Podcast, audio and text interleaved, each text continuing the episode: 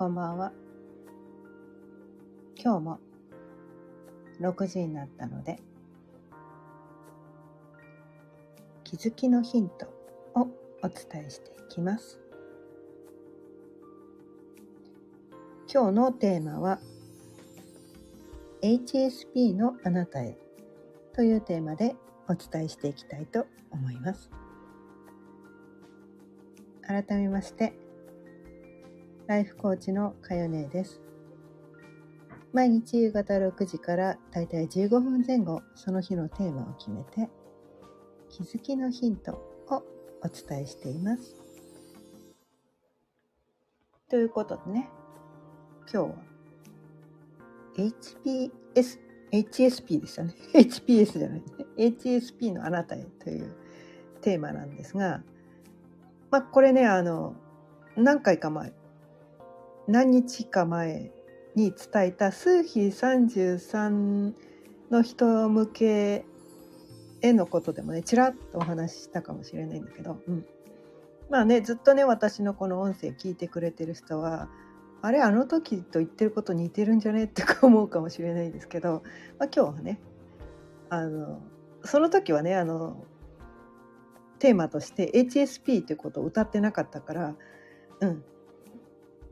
そのね、なんか自分には関係ないと思ってね、聞いてくれてない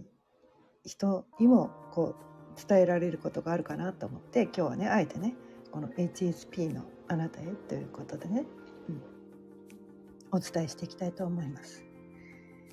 で、この HSP とこう一口に言うんだけど、このね、HSP って、まあ、繊細さんって言われる人、うん。まあ、感受性が鋭くて、まあ、繊細でね、傷つきやすいと。で、生きづらさを抱えがちだと。まあ、生きづら、人生に、生きづらさを感じがちな人たちということでね。まあ、昔はね、なんかこういう認識がなかったから、なんかこういうね HSP とかねなんか繊細さんとかねそういう言葉がなかったから個人的に私ってなんでこんなに生きづらいんだろうって感じてるだけだったけどなんかこの HSP とか繊細さんっていうのね本とかもね何冊も出て結構こうね世間一般で知られるようになってきてでそれを知ってねあ私って HP HSP だからこうなんかこう生きづらかったんだっていうところにこう気づけてなんだみたいなそっかって言ってその自分が HSP であることを知って救われた人も結構いるんじゃないかなって思うんですね。うん、でもねこのね HSP って実は1種類だけじゃないんですね。うん、実は4種類もあるんですよ。まあ、いわゆるこう HSP 繊細さんって言われる人たちはこう繊細で人見知りで内向的な人たちなんですよ。うん、刺激を求めない人たち、まあ、いわゆるおとなしい人。引っ込み思案でね、うん、あまりこう派手な動きもしないしただただおとなしく静かに生きてる人たちがいわゆる HSP なんですね。でもこの HSP の中でも他の種類の人たちはそうじゃないんですよ。うん、このね HSS 型 HSP っていう人たちがいてこの人たちもまあ普通のね HSP と同じように内向的なんだけれども HSS 型っていうのがつくと刺激を求めるんですね。繊細でね、繊細で人見知りなんだけど、ね、内向的で繊細で人見知りなんだけど、外交的なもんだから、周りからは繊細な人だと認識されないわけなんですよ。外交的だから。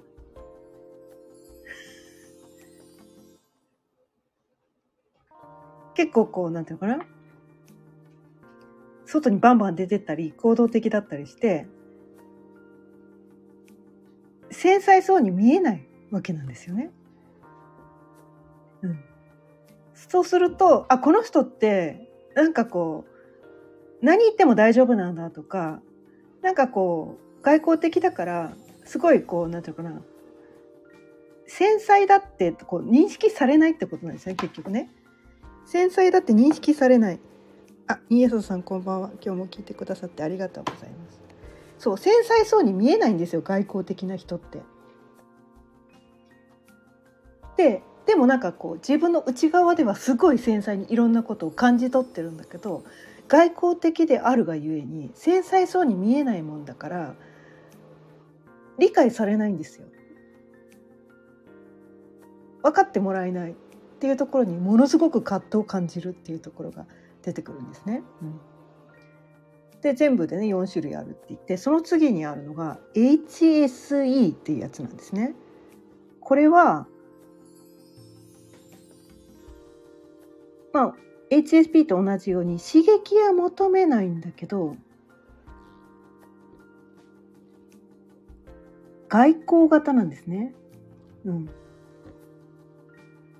ごめんなさい。さっき、さっきね、さっきの HSS 型 HSP、ちょっと間違ってた。えっ、ー、とね、内向的だ。内向的で刺激を求めるんです。さっきのね、さっきの HSS 型 HSP は内向的は内向的なんです。引っ込み思案で、人見知りで、おとなしそうに見えるんだけど、なんか自分でいろんなチャレンジをしてて、刺激を求めてる感じ？いろんな行動をめっちゃしててなんかチャレンジしててなんかこう繊細そうに見えないわけなんですよ。繊細な人ってそのチャレンジしなさそうじゃないですか。ね、刺激求めなさそうじゃないですか。刺激繊細だから。繊細なのに刺激を求めるから求めてるから周りからねその繊細だって分かってもらえないっていうことが起こってくるんですよねこのさっきのね HSS 型 HSP ってそうするとうんなんだろう。繊細だっていくら自分が声を大にしていってもいやそんなことないでしょみたいな。めっちゃチャレンジしてんじゃんみたいな。繊細なわけないじゃんみたいな。傷つきやすいわけないじゃん。そんなチャレンジできるんだから、あなた全然何やっても大丈夫な人でしょ。何やっても傷つかない人でしょみたいな感じで、そういうふうに見られがちで、人生に葛藤を抱えるっていうのが、さっきのね、HSS 型 HSP なんだけど、今度 HSE ね、が、こっちがね、外交的で繊細な人たちなんですね。うん。で、これさっき言ってたようにね、こう繊細ですごい傷つきやすいんだけど人と関わるのがめっちゃ好きなんですよね。うん、だから普通の HSP は内向的でねおとなしくしててあんまり人とね自分から率先して人に話しかけたりしないからあこの人って繊細でおとなしい人なんだなって分かってもらいやすいんだけどこの HSE の人たちは自分からガンガン人に話しかけたりとか外にバンバン出ていくから繊細だって思 あの気づかれないんですよね周りに。でもなねいろんな人と関わっていくんだけれどもいちいち気にしいなんです いちいち気にしいなんですよ。いろんな人と関わりたいくせにえこの人って私のことどう思ってるんだろうとかえこんな発言しちゃって大丈夫だったかなとかいちいちいちいち気にするんですよ。で気にして相手が言った一言一言がめちゃめちゃ気になるんですよ。え私そんなつもりで言ったんじゃないとかそのなんか自分がした発言で違うふうに受け取られてしまうとこの HSE じゃない人はあそうなんだって済むことがいちいち傷つくんですね。私そんなつもりで言ったんじゃないのになんでそんな風に受け取っちゃうの？みたいな感じでいちいち傷つくんですよ。とかなんかこう他人から言われた一言が「なんでそんなこと言うの?」みたいな感じでねその人は多分ね何の気もなしに「えこの人って普通の人だよね」って思って別にその繊細だとか見えないから繊細そうに見えないから相手も気を使わずにねぶっちゃけでねなんかこうズケズケ言うんですよ。別にその人は相手を傷つけようとか思ってないの何にも一切相手はそうは思ってないのに思ってなくてただ普通にそう思ったからそう言っただけなのにその言われた一言に対一言一言に対していちいち傷つくっていう面倒くさい人がこの HSE ってやつなんですよ。ね。で 最後のねこのね HSS 型 HSE ってこれが一番面倒くさい人なんですけど これがね外交的で刺激を求めるのに 繊細で傷つきやすい人たちっていうね。もうどんだけ、どんだけなんか外見に見えることと内面が、どんだけ真逆真逆やねんっていうね。あ、新朝さん、私もそれかもしれないです。どれだろう ?HSE かな ?HSS 型 HSP かな？そう。このね、最後のね、HSS 型 HSE ってやつね。これがね、外交的で刺激を求めるのに繊細で傷つきやすいってことなんですね。で外見上はめっちゃ外交的だしいろんなチャレンジしてるしこの人って全然繊細のかけらもないよねみたいな。なんていうのかなめっちゃ図太い人だよねみたいなそのくらいの風に周りから見られがちなんですよ。なのに内面はね内面はねめちゃめちゃ傷つきやすくていろんなこと気にしいだしすっごい繊細なんですよすっごい繊細なの。なのに周りからはそれが一切分かってもらえないっていうね「またまたそんなこと言っちゃって口で言ってるだけでしょあなた図太いじゃん」みたいな。でずけずけといろんなこと言われるみたいなね なんかそれが起こってくるっていうね。で本人いちいち傷ついてね夜も眠れないみたいなことがね起こってくるっていう一番面倒くさいのがねこの HSS 型 HSE ってやつなんですけどまあこれね私これなんです。もう笑うしかないですよ。笑うしかないんですよ。笑うしかないんです。もう私多分ねいろんな人にまあ親なんですけどぶっちゃけね。あんたは本当に強い。あんたはずずしい。あんたはね本当になんかこうみたいな感じでこうなんていうのかな。他人の気持ちが一切わからないみたいなことをめっちゃ言われるんですよ。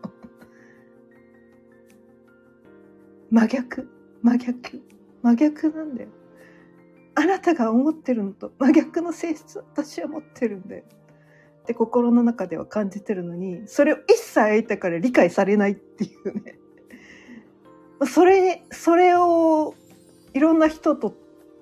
接しててそれを毎回感じてるどんだけ生きづらいと思います？みたいなどんだけ生きづらいと思いますか、でもこれ誰にも分かってもらえないんですよね。もしも分かってもらえるとしたら同じ自分と同じタイプの人だけ分かってもらえるのかなって思ってでこのね HSS 型 HSE っていうのが多分ね、まあ、ま何度もねこここの音声でお伝えしてる数比33の人って多分この HSS 型 HSE の人多いんじゃないかなってめっちゃ思うんですけどね、うん、そう思うんですよ。でこうなんていうかな周りからはちゃめちゃに見えるんですよね。そうすごい外交的でね「わーキャー!」みたいな感じで刺激を求めてねいろんなことを楽しんでてすごい外交的で人生楽しんでるっていうふうに見えるかもしれないけど外側からはねめちゃめちゃ中中身で傷ついて繊細でそれやってるっていうのがね数比33の人なのかなと思って。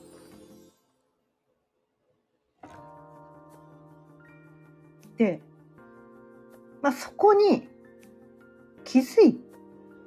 て、まあ、ある程度は救われるんですよね。あ私そういう人だったから他の人に分かってもらえなかったんだとか私ってそういうことだそういう性質を持ってるから生きづらかったんだっていうのがまあ分かったから救われるっていうこともあるかもしれないけどでもそこで止まっちゃうんですよね。そこで止まっちゃうんですよ。で？で？これから私どう生きていけばいいの？繊細で傷つきやすくて周りに分かってもらえないのは分かったけどえでも問題一切解決してないじゃんみたいなことが起こってくるわけなんですよね。ことが起こってくるわけなんですよ。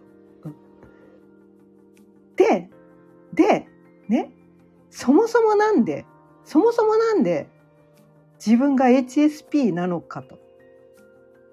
そもそもなんでそういう性質を持っているのかと。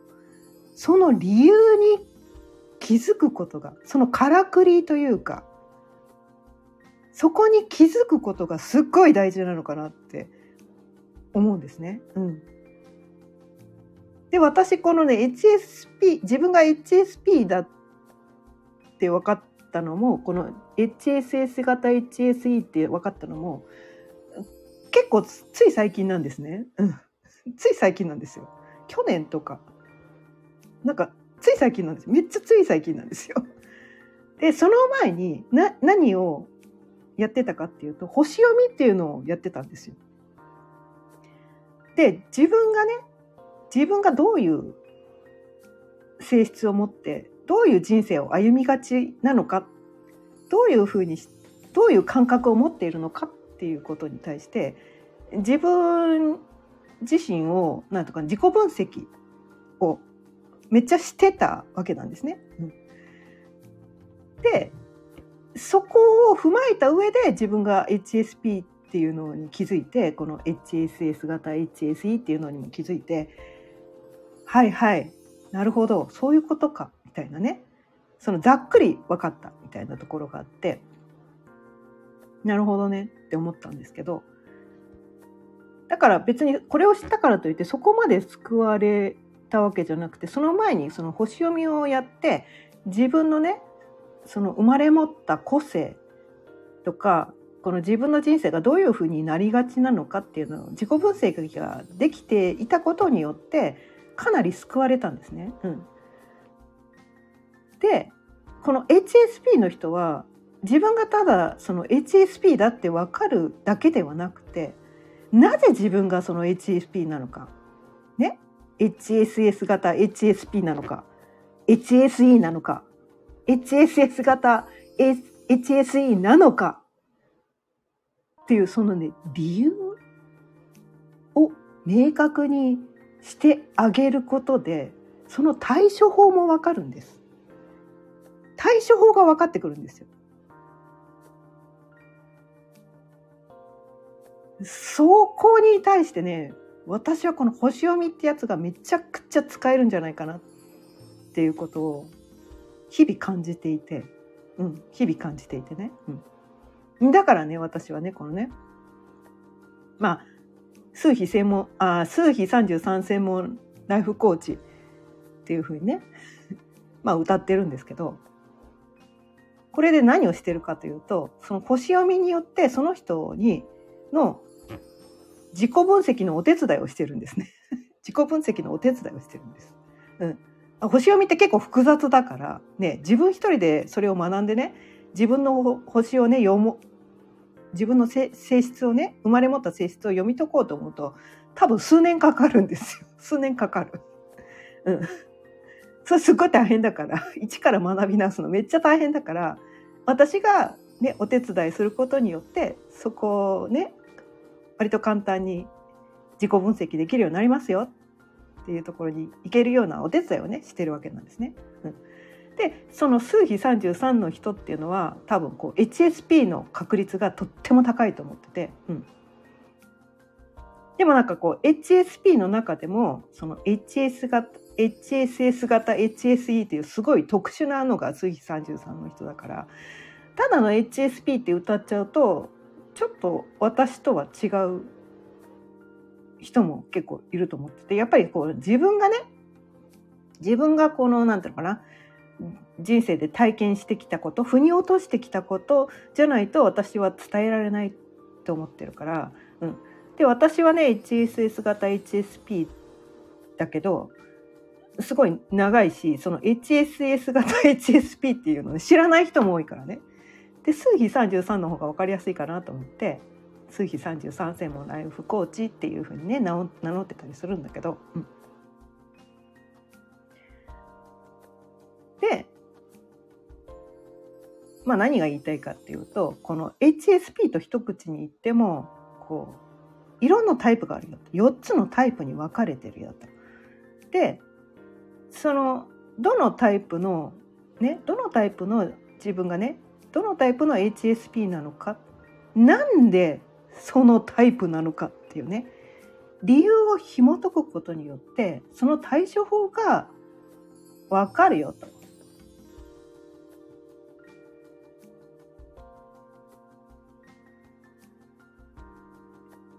自分が HSP だって思って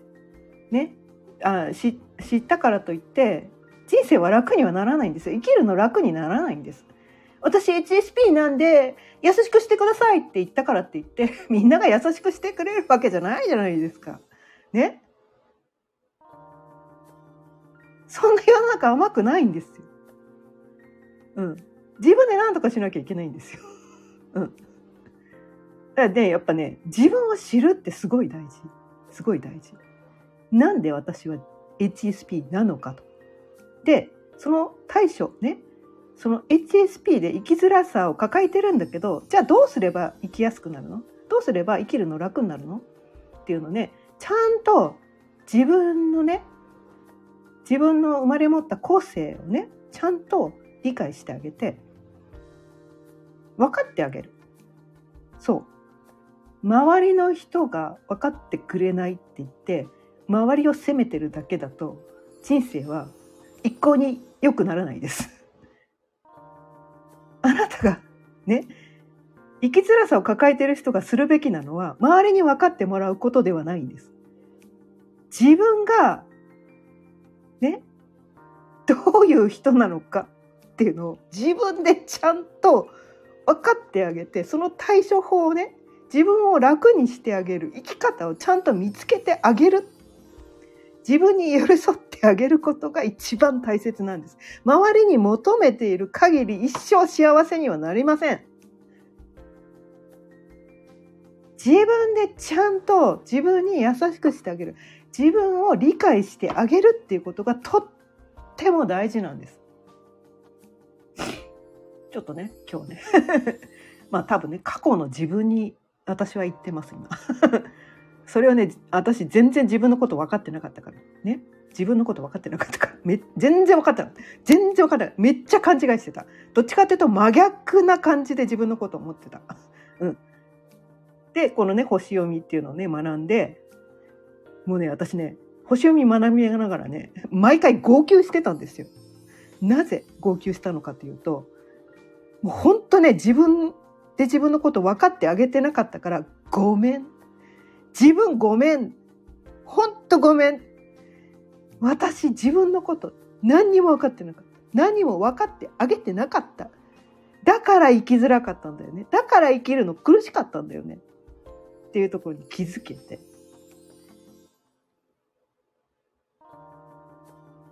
めっちゃ謝った。めっちゃ謝った。もう毎日謝ってた。ほんとごめん。ほんと、ここ気づいてあげてなかった。あ、ここも気づいてあげ、ここここここ。毎日そのねこあここ。って、ま、毎日新しい発見があるんです。まだ完璧じゃないです。まだ完璧じゃないです。日々新しい発見あります。うん。なかなかねこのね今までこうね自分自身をね全く見てあげてなかったからね。50年以上もね自分のことを何にも見てあげてなかったからその一気に50年分をね一瞬で気づけるわけじゃないんですよ。うん、日々少しずつね自分のことがそう分かってあげられているっていうまだ現在進行形です だからまだ自分の全貌はね分かってないんですけど 分かってあげてないんですけど、うん、でも日々ね気づきがあることによって日々こうね生きやすくなっているんですね。うん、なのでこのね HSP だと自分でね自覚しているあなたもちゃんとあなたのことを知ってあげてください。っていうのねとても伝えたいわけなんです。うん、別にこれはね星読みである必要はないです。アニーヤサさん自分が一番分かってあげる本当にそうですね本当にそうなんですよ。そう